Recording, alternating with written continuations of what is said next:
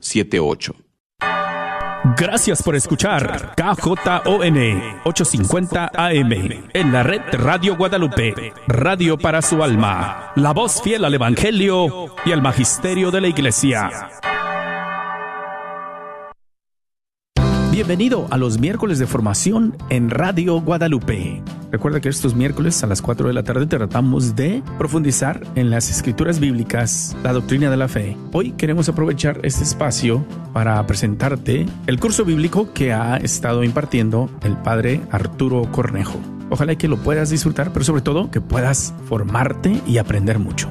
No lo olvides, de vez en cuando tendremos como invitado al padre Arturo Cornejo, quien puedes seguir en sus páginas en las redes sociales, especialmente en YouTube, a quien agradecemos su caridad por dejarnos retransmitir estos programas.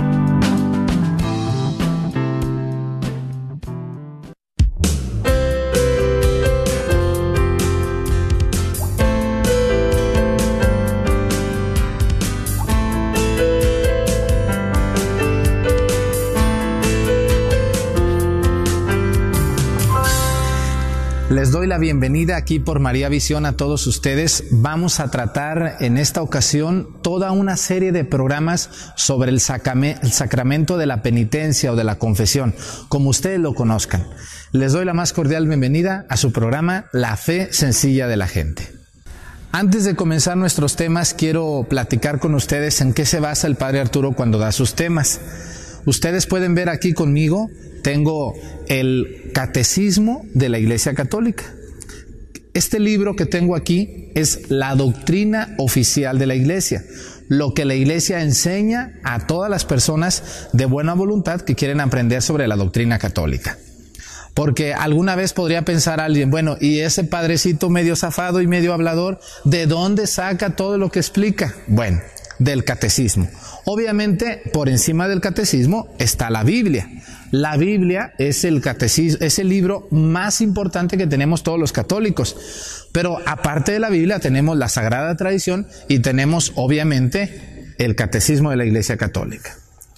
¿Cómo se maneja el catecismo, padre? Se maneja por números. El catecismo no se maneja por páginas. También hay capítulos, pero la, la, la, la, manera más fácil de manejar el catecismo de la Iglesia Católica es por números. Yo les invito a ver si ustedes en su casa pueden comprar este libro.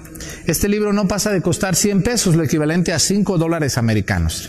Así que les doy la más cordial bienvenida a todos ustedes. Ojalá que en su casa puedan acompañarme con el catecismo y aprender lo que el catecismo nos enseña. Primero, el catecismo de la Iglesia Católica hace una diferenciación y una distinción entre lo que es un sacramento de iniciación cristiana o un sacramento de curación o un sacramento de algún otro tipo. Hay que recordar que tenemos siete sacramentos, todos ellos fundamentados en la Sagrada Escritura. Los siete sacramentos aparecen en la Biblia. Vamos a ver de uno por uno. Vamos a ver los siete sacramentos cuáles son, Padre. Bueno, se los digo porque hay personas que aunque ustedes no lo crean, no saben ni cuáles son los sacramentos. Bautismo, confirmación y primera comunión o Eucaristía hacen el trío de los sacramentos de iniciación cristiana.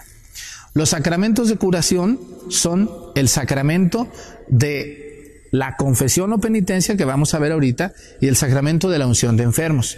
Y los otros dos sacramentos que nos faltan es un sacramento de servicio, el orden sacerdotal. Los sacerdotes, los obispos, los diáconos, estamos llamados al sacramento del servicio. Y también el matrimonio. la persona que se casa por la iglesia recibe un sacramento para el servicio con su pareja y con la comunidad. Así que vamos a ver lo que nos dice el catecismo sobre la penitencia. Cuando hablamos de los sacramentos de, curación, vamos a hablar de dos. Así comienza el número 1420-1421 del Catecismo. Dice que hay dos sacramentos de curación la unción de enfermos. Cuando un sacerdote es llamado por un familiar o por el mismo enfermo, cuando corre peligro, el sacerdote va y con el óleo de los enfermos unge la frente y unge las manos de quien está muriendo, de quien está enfermo o de quien está propenso a morir o de quien es un adulto mayor también. Ese es, ese es un sacramento del que trataremos en otros programas. Ahorita nos vamos a enfocar al segundo sacramento de curación, que es el sacramento de la penitencia. Este sacramento ha tenido muchos nombres, no es, no es así como que ya lo conocemos así de esa manera se llama y no se va a llamar de otra manera. El sacramento de la, de la confesión, su primer nombre que tuvo fue el sacramento del arrepentimiento, pero también se le llama sacramento de conversión, sacramento de confesión, sacramento de arrepentimiento o sacramento de curación. Al último lo conocemos como el sacramento de la penitencia. Pero hay varios tipos de penitencias. Vamos a ir viendo qué nos dice el catecismo de la Iglesia Católica. ¿Qué les parece? Acompáñenme con su catecismo. Vamos a ir al 1422. Dice, los que se acercan al sacramento de la penitencia obtienen la misericordia de Dios, el perdón de los pecados cometidos contra Él y al mismo tiempo se reconcilia con la Iglesia, a la que ofendieron con sus pecados. Ella les mueve a la conversión con su amor, su ejemplo y sus oraciones. Por lo tanto, los que se acercan al sacramento de la penitencia obtienen a través de este sacramento el perdón de sus faltas. Que claro, la iglesia es un servicio que da mandado por Cristo. Ya llegaremos a esa cita, muy importante, porque sé que mis hermanos separados aquí están tirándome bien duro, que dónde está la Biblia eso. Eh, ahorita vamos a ir a la Biblia. Primero vamos a fundamentar los nombres, el origen, la historia del sacramento de la penitencia para llegar a la conclusión más importante de todas. Muy bien. El nombre del sacramento. Vamos a comenzar hablando sobre el nombre ¿Quién le puso ese nombre al sacramento de la penitencia? Dice el número 1423 del Catecismo de la Iglesia Católica. Se le denomina sacramento de conversión porque realiza sacramentalmente la llamada de Jesús a la conversión. Jesús, si ustedes y yo vamos a Marcos 1.15, Jesús invita a convertir, igual que Juan el Bautista, ¿no? Conviértanse. Conversión, que quiere decir cambien su manera de pensar, cambien su manera de proceder, cambien su manera de vivir. Cambio es igual a conversión, convertir, cambiar, dejar de ser. Por eso uno de los nombres, o el primer nombre que tuvo el sacramento de la penitencia es el sacramento de conversión. Es el primer nombre, dice porque realiza sacramentalmente la llamada a la conversión. Jesús invitó al pueblo a muchas cosas, ¿no? Los invitó a cambiar, los invitó a convertirse, los invitó a arrepentirse, los invitó a llevar una vida adecuada a, las cosas de Dios, pero una de las invitaciones más importantes que hace Jesús es la llamada a la conversión. Por eso el nombre del sacramento le proviene de palabras mismas dichas por Jesucristo. Dice, la vuelta al Padre, del que el hombre se había alejado por el pecado. El hombre se aleja de Dios, ¿de qué manera? A través del pecado, ¿no? La persona que está lejos de Dios no es porque no vaya a la iglesia, no es porque no rece, no. La manera más eficaz para alejarse de Dios es por el pecado. Una persona que comete pecado es una persona que se aleja de Dios plena y cabalmente. Muy importante que sepan todos ustedes esto que está, esto que está sucediendo. Una de las cosas que les quería decir antes de ir a un corte es el cambio, el cambio que existe en los nombres. Existe el, el, nombre de conversión, el nombre de penitencia, el nombre de arrepentimiento. Muy importante que tengan eso claro en la vida de ustedes y en lo que vamos a ver a continuación. Vamos al corte y regresamos.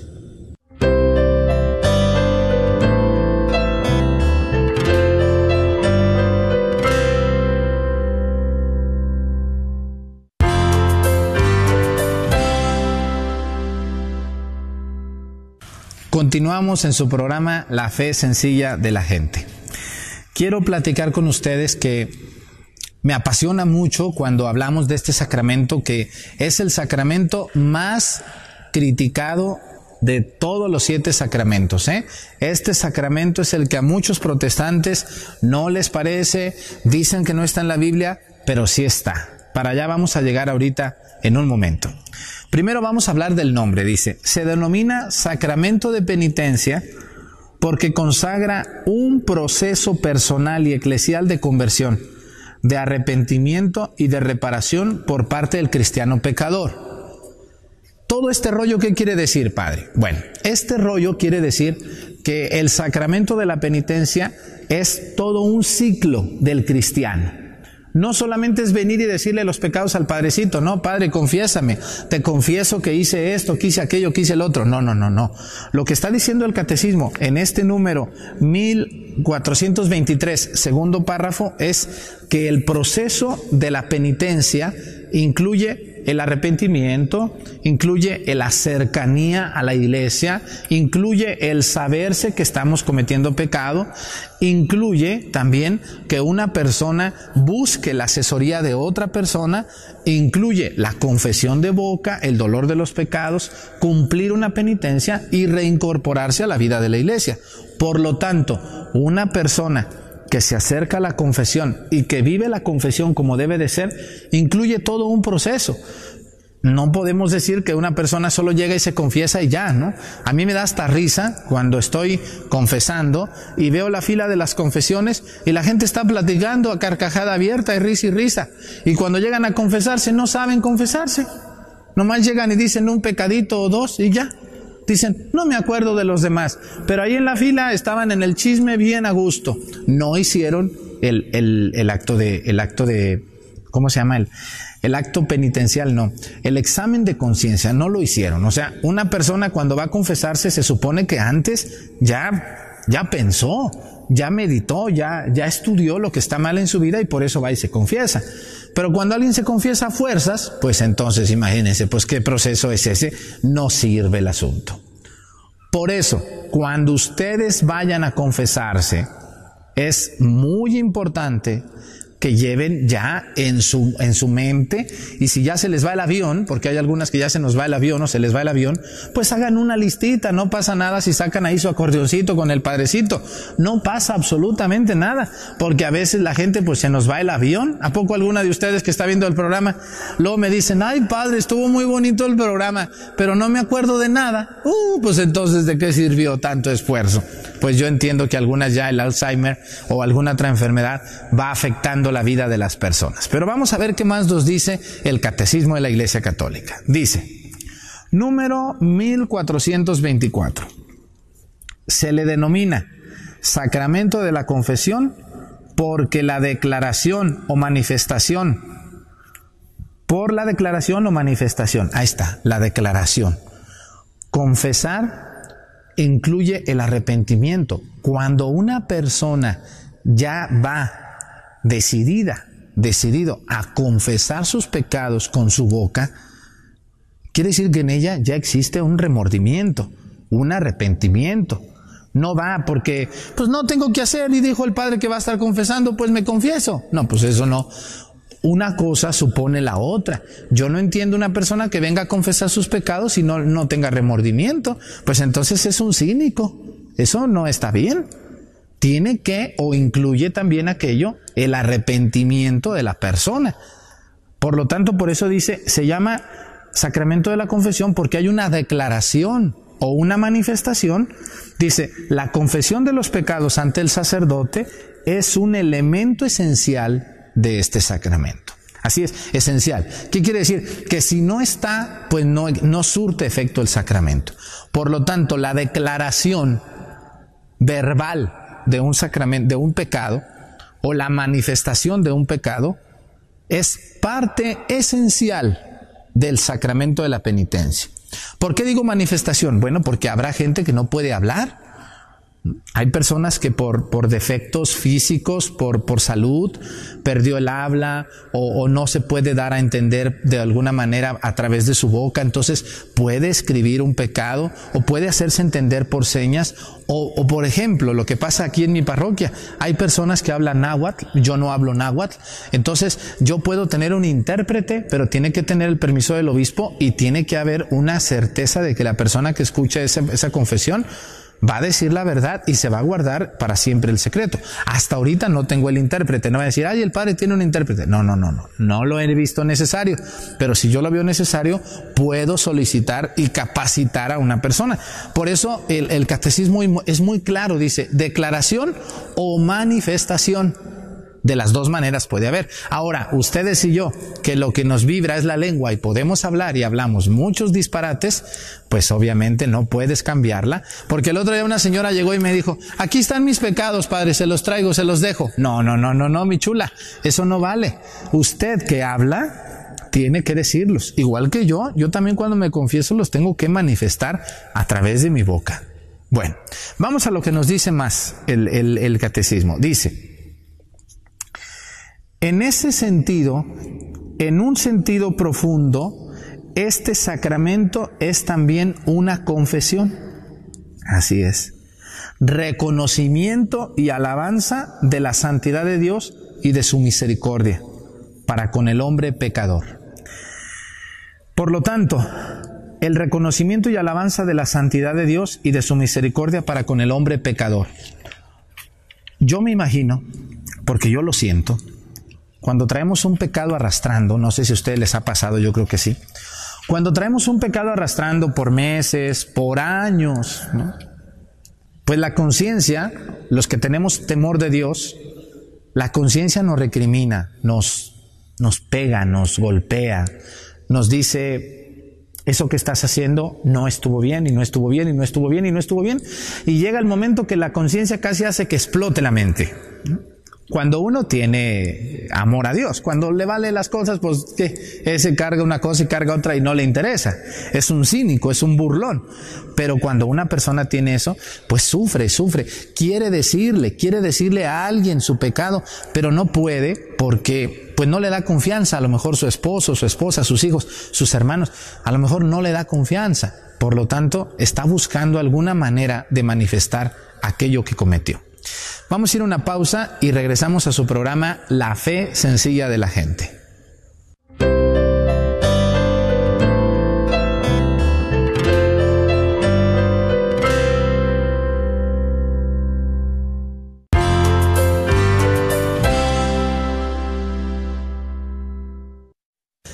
Bienvenidos otra vez a, su, a, esta tercer parte de su programa La Fe Sencilla de la Gente. Estamos tratando el tema de la penitencia. Vamos a hacer unos, yo creo que unos 10 programas para que estén bien al pendiente, no le vayan a cambiar y mucho menos se vayan a perder el siguiente programa, porque si se pierden el siguiente ya el otro no lo entienden. Esto es como una serie.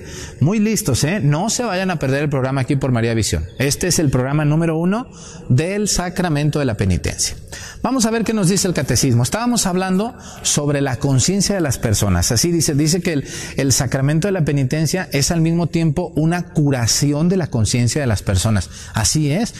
Todos los que tenemos conciencia, llega el momento que nuestra mente y sobre todo los que conocemos los mandatos de Dios, los misterios de Dios, nos recriminan. Y, y, es como una, primero comienza como una espinita que te encaja y te encaja y después termina siendo un cuchillo que ya no soportas. Y, y como nadie te da confianza, a veces yo creo que ustedes han sufrido de que a, alguna persona que le revelaron un secreto muy íntimo, muy personal, lo reveló, se burló de ustedes o los juzgó, pues ya no le tienen confianza. ¿Qué? Entonces, ¿qué hace mucha gente? Mucha gente recurre a la penitencia confiando en que el sacerdote se guarda esto para siempre. Y bueno, así es, ¿no? Debemos de guardar los sacerdotes esto para siempre, porque hay un, hay un sigilo sacramental que es muy bello, muy valioso, es un tesoro que la iglesia tiene y que resguarda, que es los pecados de las personas que confesaron su pecado ante nosotros.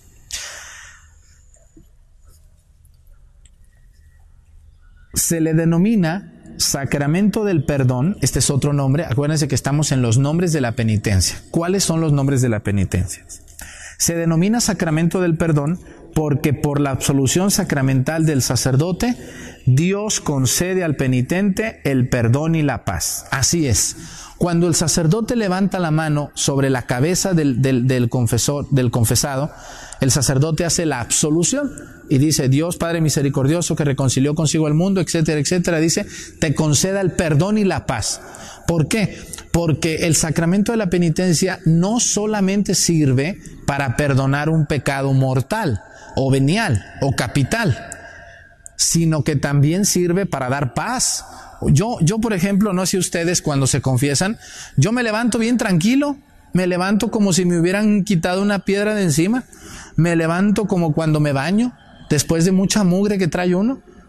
¿Por qué? Porque el sacramento de la penitencia no solamente perdona, el sacramento de la penitencia da la paz. Por eso el sacerdote dice, te conceda el perdón y la paz.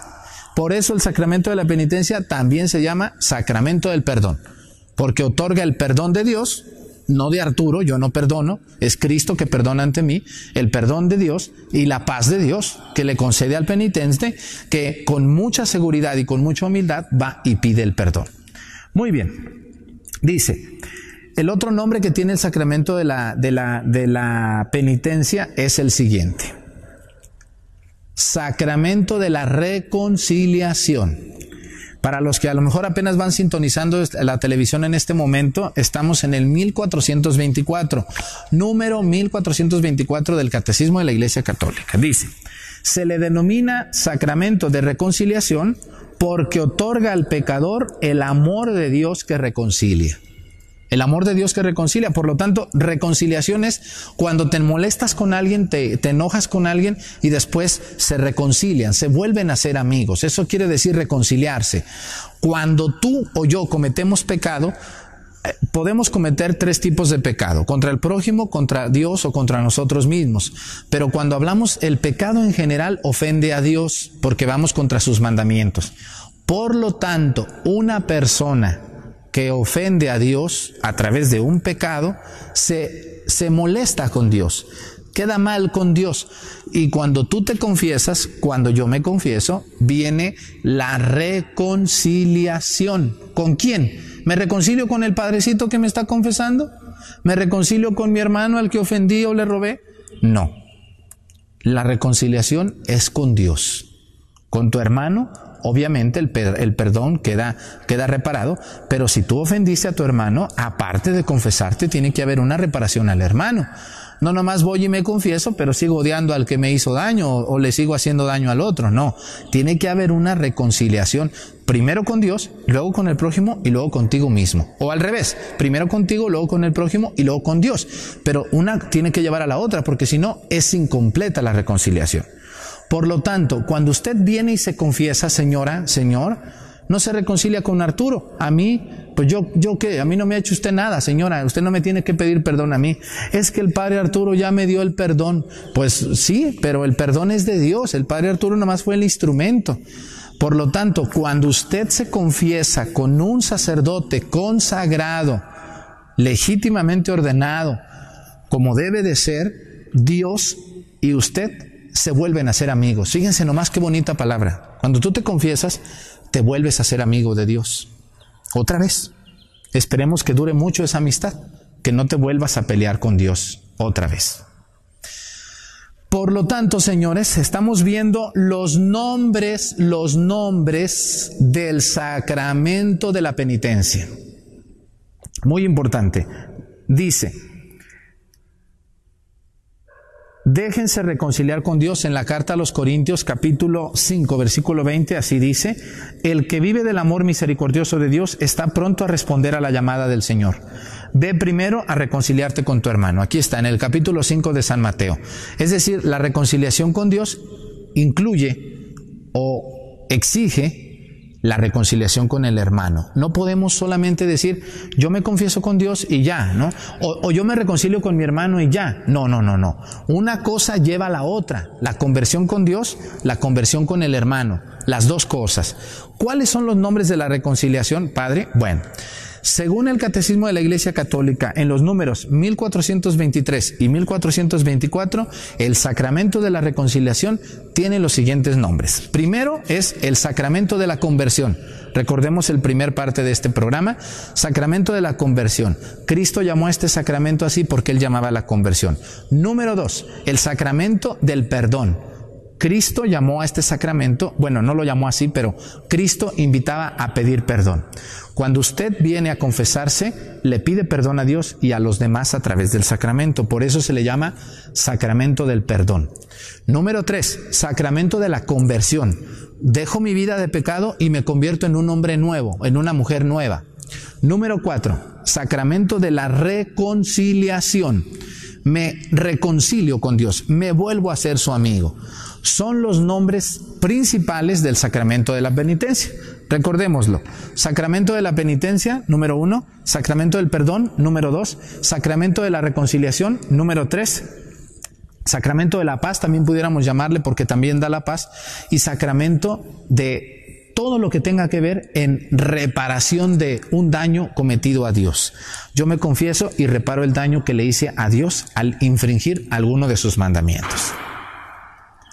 Me dio muchísimo gusto haber estado con ustedes en este su programa La Fe Sencilla de la Gente. Soy el Padre Arturo Cornejo. Los invito a que nos veamos a través de Facebook y de YouTube. Padre Arturo Cornejo, así me encuentran, aunque mi nombre original es José Arturo López Cornejo. Les mando un saludo hasta donde quiera que se encuentren en sus hogares.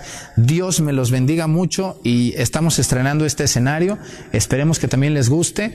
Cuídense mucho y que Dios me los bendiga en el nombre del Padre y del Hijo y del Espíritu Santo. Muchísimas gracias.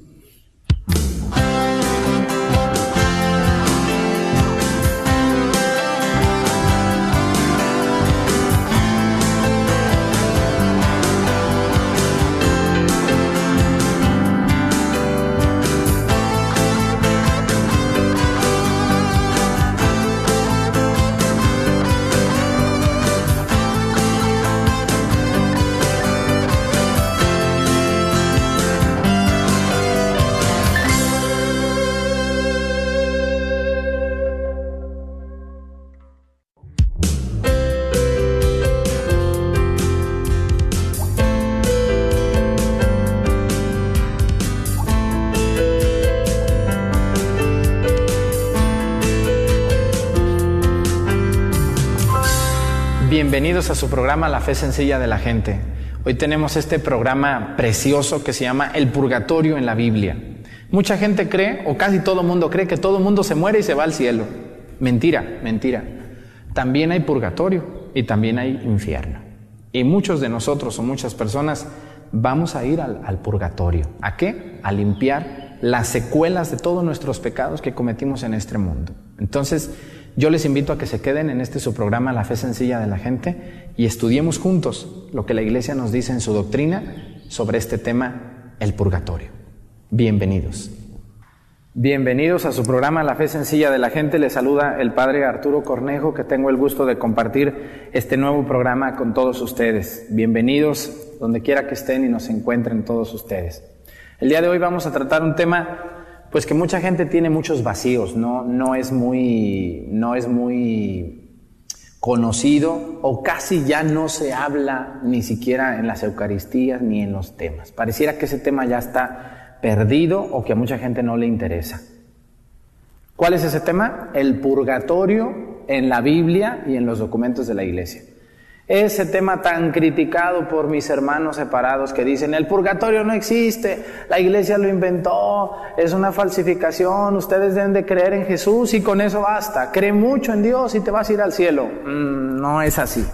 Yo me encuentro con muchas personas que viven así, pensando que cuando se mueran se van a ir al cielo. Imagínense nomás. ¿Qué creen ustedes? Que todo el que se muere, escúchenme bien esta pregunta que les voy a hacer, toda persona que se muere se va al cielo no, no es así tan sencillo. ¿Por qué? Porque el cielo es un regalo, el cielo es un regalo, es un premio, un premio a una persona que vivió bien en esta vida, que llevó una vida intachable o que por lo menos los últimos años de su vida se convirtió a Dios, creyó en Él, confió. Imagínense ustedes, una persona que se dedica a hablar mal de la iglesia, que se dedica a hablar mal de los sacerdotes, que nunca le ha ayudado a nadie, porque muchas gentes dicen, yo no voy a la iglesia, yo le ayudo a los demás. Por favor, a veces no es cierto, casi nunca es cierto. Yo no digo que no hay personas que, que, no creen en Dios y que ayudan, pero la mayoría de los que no creen solo se ayudan a sí mismos y casi no tienen un altruismo puro por ayudar a los demás. Así que yo les quiero invitar a, quitarnos ese vicio de que todo el mundo se va a ir al cielo. No es así. Y este es uno de los grandes, los grandes avances que el demonio ha tenido con la sociedad actual. Hacernos creer que hagas lo que hagas, te comportes como te comportes, creas en Dios o no creas, te vas a ir al cielo. ¿Y tu nieve de qué la quieres, mijito? ¿De qué quieres tu nieve? Miren, yo les he dicho en mis homilías que luego doy aquí con la gente de Guerrero que muchos vivos se me escapan, pero ningún muerto. A todos los muertos me los traen en un estuchito así acostaditos, muy elegantes. Señores que en vida ni rezaban, ni se confesaban, ni creían en Dios, ni amaban a la Virgen, ni siquiera leían la Biblia, ni la conocían, ni les interesaba. Ellos fueron hechos para tener dinero. Y resulta que me los traen acostaditos, colgándoles rosarios, escapularios y vírgenes, y el Padre les celebra su misa y qué bonita misa y mi papá se fue derechito al cielo, mm, no tan derechito, porque el camino al cielo no es derechito, el camino al cielo, como dice nuestro Señor en, la, en una parte de la Sagrada Escritura, dice, váyanse por el camino angosto, por el que es de subida, por el que es difícil, ese es el camino al cielo, el camino al cielo no es de bajadita, el camino al cielo no es fácil, es decir, una persona para poder llegar al cielo le tiene que sufrir a veces en esta vida, como dijo nuestro Señor, por mi culpa los perseguirán, por mi culpa los calumniarán, por mi culpa dirán cosas falsas de ustedes. Pero no se preocupen, allí estaré para ayudarles, para fortalecerles. Así que vamos a entrar a este tema de lleno llamado el purgatorio, que es una etapa que es como una antesala al cielo. Escúchenme bien. Una persona que va al purgatorio no va a ir al infierno, o sea, la libró, la libró la señora, ¿no? No, pudo, no pudo irse al cielo directamente por las carencias o por las faltas que tuvo en esta vida, pero tampoco se fue al infierno. Hace poco tiempo me tocó ir al hospital a ver a un señor que tenía más de 70 años y estaba ya en una etapa terminal de su existencia. Por cosas de la vida, los familiares lograron que se arrepintiera en ese momento y le dijeron, ¿quieres que te traigamos a un sacerdote, papá? Y el, padre, el, Señor les dijo, no quería, no quería muy bien, pero bueno, ya yo creo que en vista de la situación dijo, bueno, tráiganme al padre. Y ya iba el padre Arturo al hospital, ¿no? Pude llegar, el Señor ya estaba inconsciente completamente, ya no sabía ni lo que decía, porque estaba sedado por un cáncer que tenía invadido, de mucho dolor le pusieron esa morfina o no sé qué cosa le ponga para que no le duela ya tanto. El Señor ya ni estaba lúcido. Llegué yo, me acerqué, y siempre que me acerco tengo que preguntar, ¿te quieres confesar? ¿Crees en Dios? Y el Señor me responde, sí creo.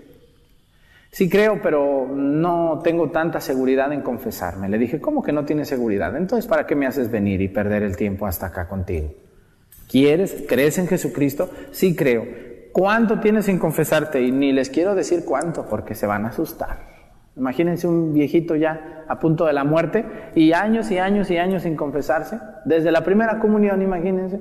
Dice que no se acuerda si lo confesaron o no antes de la primera comunión pues cómo andará. Y luego una persona que no digan de muy buena fama, que digamos entre el pueblo.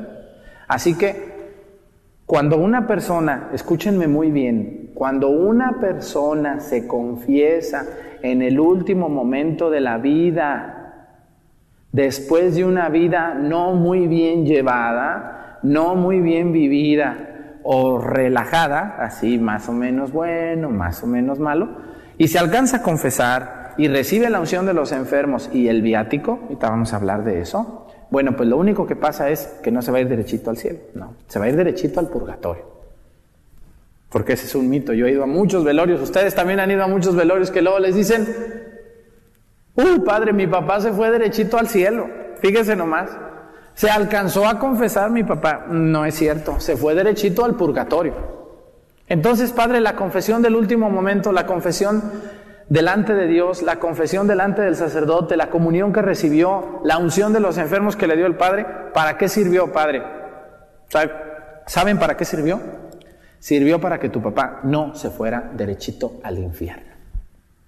Es decir, ese señorón, como haya sido lo que hizo y todo, se libró del infierno, pero no del purgatorio. El purgatorio, ahorita vamos a ver lo que dice el catecismo de la Iglesia Católica, el purgatorio es aquella, aquel, aquel lugar donde Dios manda como última posibilidad para poder entrar al cielo. Pero lo vamos a profundizar más adelante.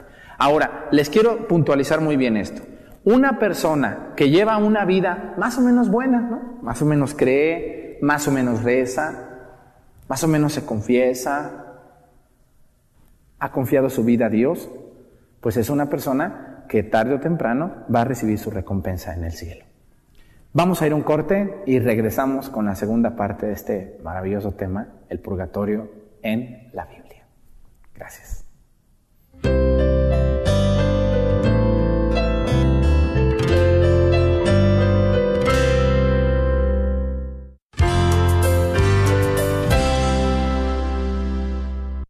Regresamos a su programa La fe sencilla de la gente. Este tema del purgatorio pues es un tema muy espinoso también, muy complicado de, explicarle a alguien que, que, no cree mucho en estas cosas. Miren, este libro que tengo aquí es el Catecismo de la Iglesia Católica. Debería de ser un libro que en todos los hogares católicos estuviera como está la Sagrada Escritura. ¿Qué es el catecismo? El catecismo es la doctrina oficial de la Iglesia para todo el mundo y para todos los bautizados católicos. Todo lo que está en el catecismo es un resumen mínimo de todo lo que la iglesia cree y cómo lo cree. ¿Qué dice el catecismo sobre, el purgatorio? ¿Qué nos explica? El catecismo no se divide en páginas, se divide en números, es muy fácil de usar, tiene un índice temático al final y, y, ahí puedes elegir el tema del que tú quieres profundizar o entender y entré al índice y el índice me manda al número 1030 y, 1030 y siguientes sobre el, purgatorio. Vamos a ver qué dice el catecismo para que no digan, ese padre está loco, ¿qué explica? Ni sabe nada, lo que dice es mentira. No, no, no, tranquila, tranquila. Antes de hacer tus conjeturas, vamos a ver qué dice el catecismo y luego hablamos. Dice, los que mueren en la gracia y en la amistad de Dios pero imperfectamente purificados, aunque estén seguros de su eterna salvación, sufren después de su muerte una purificación, a fin de obtener la santidad necesaria para entrar en la alegría del cielo. Los que mueren en la gracia y en la amistad de Dios, pero imperfectamente purificados, aunque están seguros de su eterna salvación, sufren después de su muerte una purificación. ¿Qué quiere decir esto? ¿Qué es el purgatorio? El purgatorio viene de una palabra llamada purga. Ustedes y yo nos hemos tomado una purga, ese desparasitante que nos dan, pues son purgas.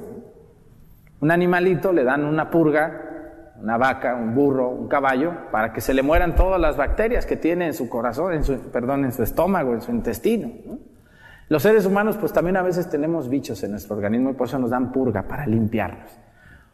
La palabra purgatorio la acuñó la iglesia, la iglesia se la inventó. ¿Por qué? Porque la palabra purgatorio no está en la Biblia. ¿no? Una persona puede decir, es que la palabra purgatorio no está en la Biblia. Bueno, hay muchas cosas que no están en la Biblia, pero no por eso no existen. La Biblia, y escúchenme muy bien todos estos que están viendo este programa, la Biblia no es un instructivo. La Biblia no es un recetario donde se pusieron todos los nombres, todos los datos, todas las fechas. La Biblia es un camino para llegar a Dios. Y hay muchas verdades en la Biblia de manera implícita, es decir, no están escritas, pero se entienden, se entienden. Y ahorita vamos a entrar a esa parte de la Biblia, pero quiero irme primero al catecismo.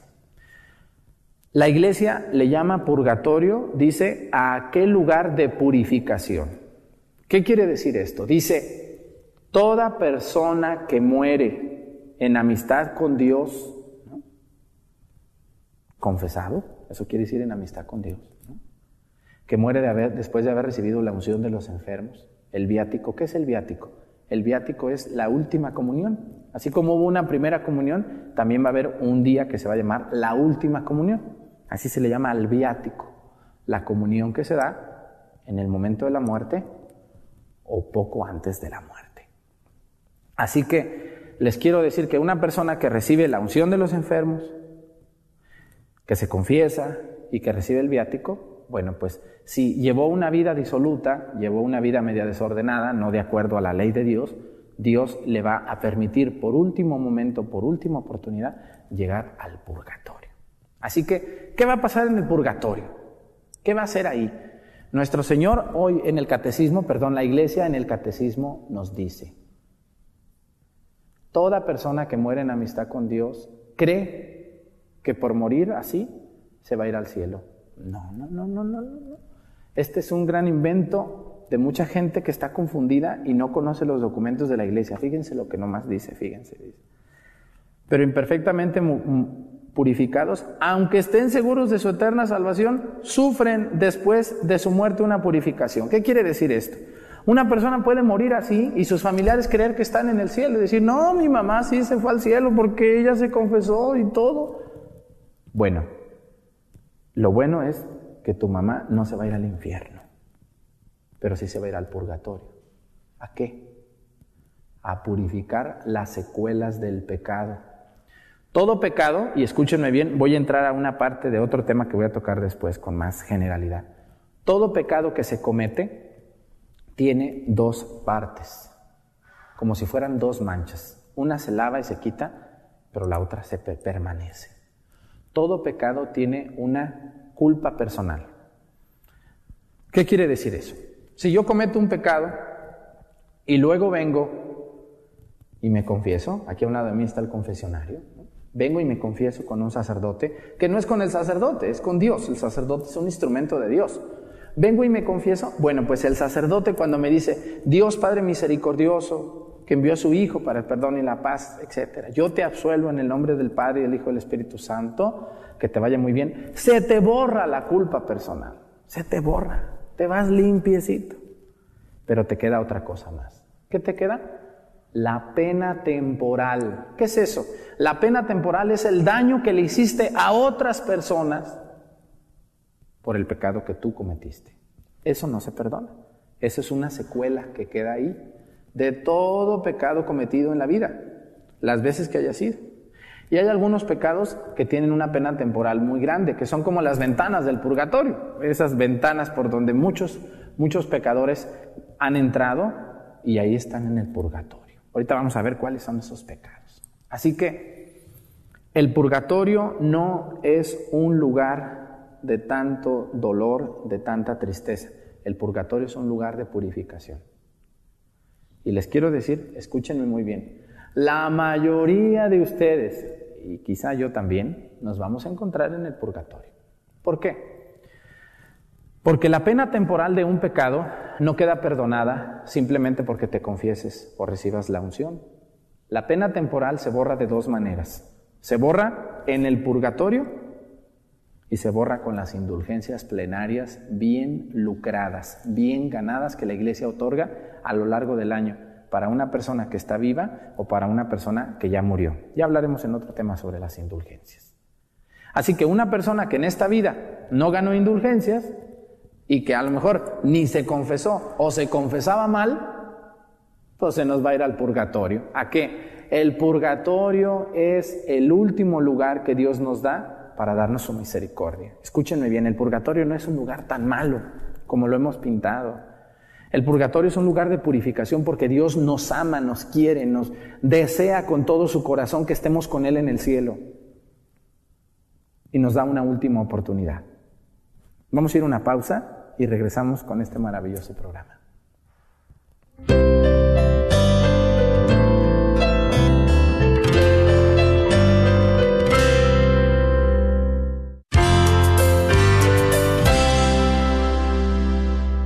Regresamos a su programa La fe sencilla de la gente con este tema del purgatorio en la Biblia. Bueno, el catecismo de la Iglesia, de la iglesia Católica nos dice que una persona que no murió en, amistad con Dios, o aunque haya muerto en amistad con Dios, pero se llevó las secuelas de, su, de sus pecados, que se llama pena temporal de cada pecado, estará en el purgatorio. Y en el purgatorio estará purificándose, limpiando esas secuelas, ¿no? Por eso a mí, por ejemplo, me han dicho, Padre, ¿cuáles son los pecados que implican para que una persona se vaya al purgatorio? Miren, todo pecado que cometamos y que no sea perdonado, o que no sea absuelto y que no se limpie la pena temporal del pecado con una indulgencia plenaria, iremos al purgatorio a purificarlo. Todo pecado. El único pecado que nos lleva al infierno es el pecado contra el Espíritu Santo. Ya un día les hablaré de ese tema del pecado contra el Espíritu Santo. Pero todos los demás pecados nos llevan al purgatorio. Es decir, Dios nos dice, te voy a mandar al purgatorio a que purifiques esos pecados para que entres al cielo. Lo bonito del purgatorio es que al fondo del purgatorio hay una puerta que lleva al cielo. Es decir, nadie podrá estar en el purgatorio eternamente. El purgatorio solamente es pasajero, es temporal. Solamente estaremos algún momento ahí, no sabemos cuánto, dependiendo de lo que hayas hecho. Si fuiste muy malvado, muy malvada, bueno, pues unos años o hasta unos siglos, no sabemos. Si más o menos fuiste bueno, pues unos días quizá te van a dejar allí, pero luego te van a abrir la puerta al cielo y entrarás al cielo. Por eso las ánimas del purgatorio. Miren, tres pecados son los que principalmente abren las puertas del infierno, del purgatorio, perdón. Número uno, no jurarás en nombre de Dios en vano. Una persona que jura por Dios una mentira comete pecado mortal. Y jurarle a Dios algo que no vas a cumplir es consecuencia de purgatorio seguro. Por ejemplo, una persona que promete no tomar tres meses y luego falla al juramento. Una persona que promete ir de una manda con una virgen o con un santo y no cumple. Es jurar en nombre de Dios en vano. Una persona que promete dar algo a alguien y no lo da y pone a Dios como aval pues todos esos pecados no se pueden perdonar hasta que se cumpla como uno promete. Así que no anden prometiendo cosas, por favor, que no van a cumplir o que saben que no van a poderse dar. Mucho cuidado con las promesas que hacemos. Y mucho cuidado cuando ponemos a Dios como finalidad o como prototipo de esto. Mucho cuidado. Segundo mandamiento que hace que la gente vaya al purgatorio. El pecado de levantar un falso testimonio.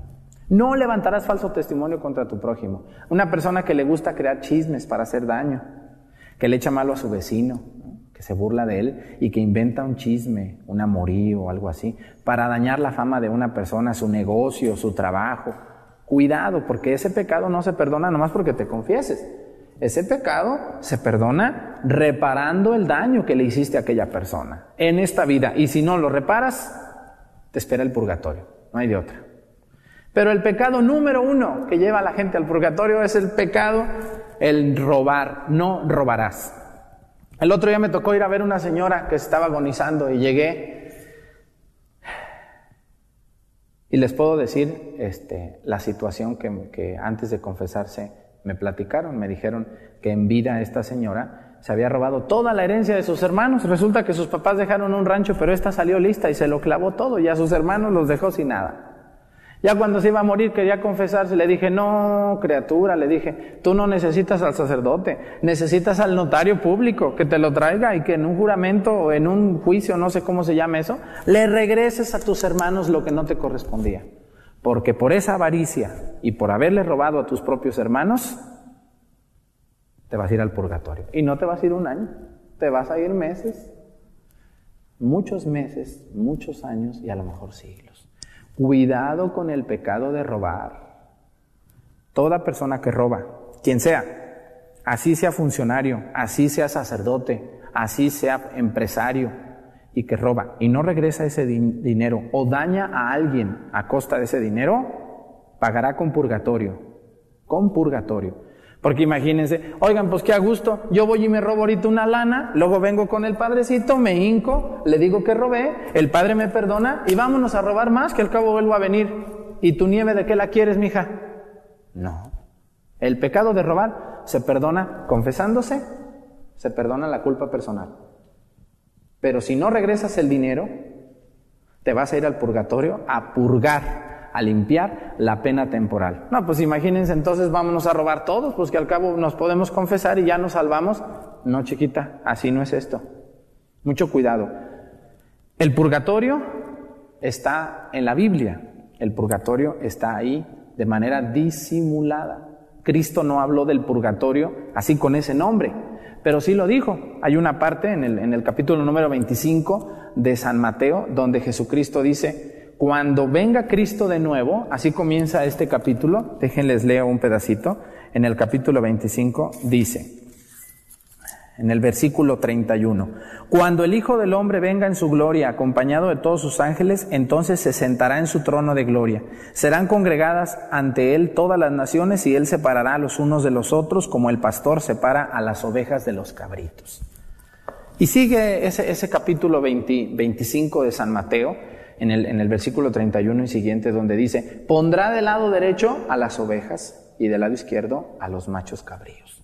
Y a las ovejas les dirá, vengan benditos de mi Padre a tomar posesión del reino preparado para ustedes y los suyos. Y a los de su izquierda les dirá, aléjense de mí, malditos, vayan a ocupar el lugar preparado para ustedes y los suyos, porque tuve hambre y no me dieron de comer, tuve sed y no me dieron de beber, estuve encarcelado y no me visitaron, enfermo y no me fueron a ver, etc. Así sigue, ese, ese evangelio es muy conocido por todos. Entonces, Jesucristo no va a hablar con la palabra purgatorio, pero sí lo va a decir de manera implícita. Y cuando decimos de manera implícita es aquellas cosas que Jesucristo no llamó así con el nombre, pero que allí están. Lo que único que la iglesia hizo es ponerle nombre a eso que Cristo dijo, a ese lugar de castigo antes de entrar al cielo. Así que la mayoría de ustedes nos vamos a ir al purgatorio. Yo también, no creo que no creo que me vaya al cielo con los pecados que traigo cargando a veces allí. Pero tampoco ustedes, aunque anden muy confesados y muy rezanderos, pero si no cambiamos nuestras actitudes y no nos acercamos a Dios y ganamos indulgencias plenarias, no podremos entrar al cielo de manera directa. De hecho, al cielo, de manera directa, muy pocos van a entrar. Quisiera seguirle, este tema está precioso. Yo creo que vamos a hacer una segunda parte. Recuerden, el purgatorio no está en la Biblia de manera escrita, no, porque nosotros los católicos no somos literalistas, no nos vamos por lo que está escrito. En la, Biblia también hay manera, hay cosas implícitas, claras.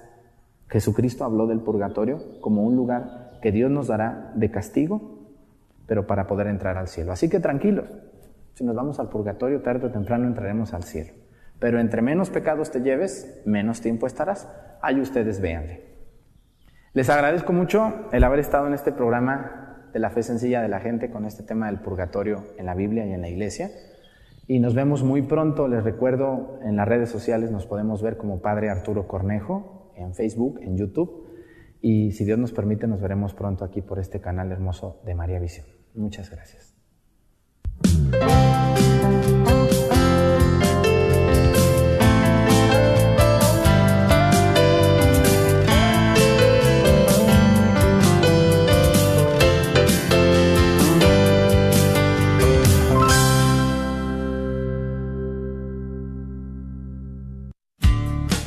No te pierdas la Santa Misa ni ninguno de los programas favoritos que tienes en Radio Guadalupe. Baja la aplicación, recuerda que estamos ahí las 24 horas. La aplicación es completamente gratis. Encuéntranos en tu tienda bajo Guadalupe Radio Network. Una vez más, Guadalupe Radio Network. Identifícanos por la cruz azul con el rosario colgando y únete a los cientos que ya escuchan Radio Guadalupe en su celular. Radio Guadalupe, radio para tu alma y al alcance de tu mano las 24 horas en nuestra aplicación.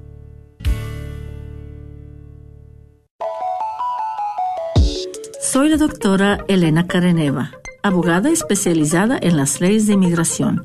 En nuestra oficina vemos a nuestro cliente como uno de nosotros, como familia. Investigamos su historial con inmigración y con las leyes penales Después, sugerimos la solución porque parece que en 80% de los casos exitosos de nosotros, esos clientes fueron negados por emigración o rechazados previamente por otros abogados. Si tú fuiste rechazado por otra oficina de abogados o de inmigración, llámenos al 972-446-8884. La ley de inmigración cambia constantemente. Llámenos al 972-446-8884. Tú me haces cantar Gran, gran, gran concierto católico y adoración al Santísimo. Sí, el grupo de oración de la parroquia de Nuestra Señora de Lourdes te invita a su gran concierto y adoración al Santísimo con nuestros invitados John Carlo, Sonia Villarreal, Miguel Aquino. Sábado 2 de septiembre a partir de las 3 de la tarde. La parroquia está ubicada en el 5605 de la Bernal Drive, Dallas, Texas 75212. Llámalos al 972-815-3437. 972-815-3437 Habrá venta de comida, no te lo puedes perder.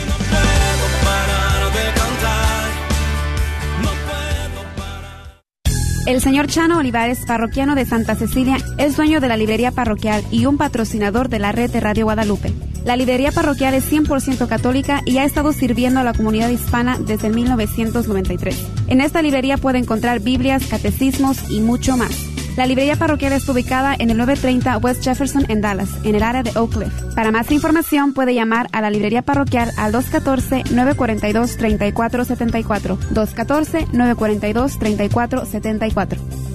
Hoy llega la salvación a tu casa. Dos noches de prédica y enseñanza con el predicador católico Salvador Gómez. Te esperamos el 16 y 17 de septiembre en la parroquia de San James de Sulphur Spring, Texas. Todo inicia a las 8 de la mañana. San James está localizado en el 8470 Texas Highway 19 North, Sulphur Spring, Texas 75482. Más informes al 469-781-0441, 469-781-0441. Invita al grupo de matrimonios de la parroquia de San James. No faltes, te esperamos.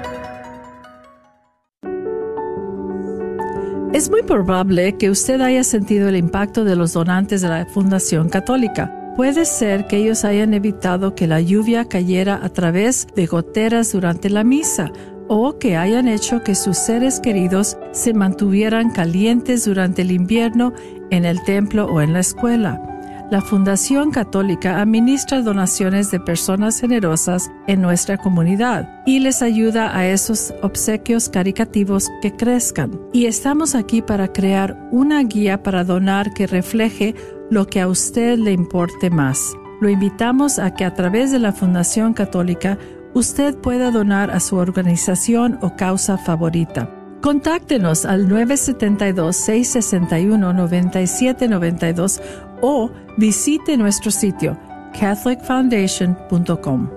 Juntos somos la Fundación Católica.